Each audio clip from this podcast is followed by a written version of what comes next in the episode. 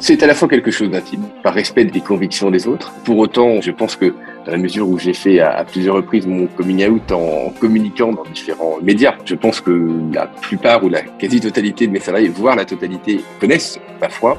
Il y a certains avec lesquels on peut échanger hein, sur le sujet. Moi, je suis toujours prêt à échanger. Inversement, je pense qu'on n'a pas là encore à imposer sa foi aux autres. Et donc, c'est pour ça qu'il faut trouver le bon équilibre. En général, les choses se savent assez vite. Donc, j'ai l'intime conviction que tous les salariés le savent. J'avais été voir le pape il y a deux ans. Et encore, je n'avais pas médiatisé mon voyage, mais il y a une ou deux photos qui sont apparues. Et certains de mes salariés qui m'en ont parlé après, euh, qui m'ont dit en plus qu'on n'avait jamais été aussi bon collectivement qu'après euh, que je sois revenu, je dirais, de Rome. Ce sont tous ces petits signes qui montrent que mes salariés sont au courant de son engagement.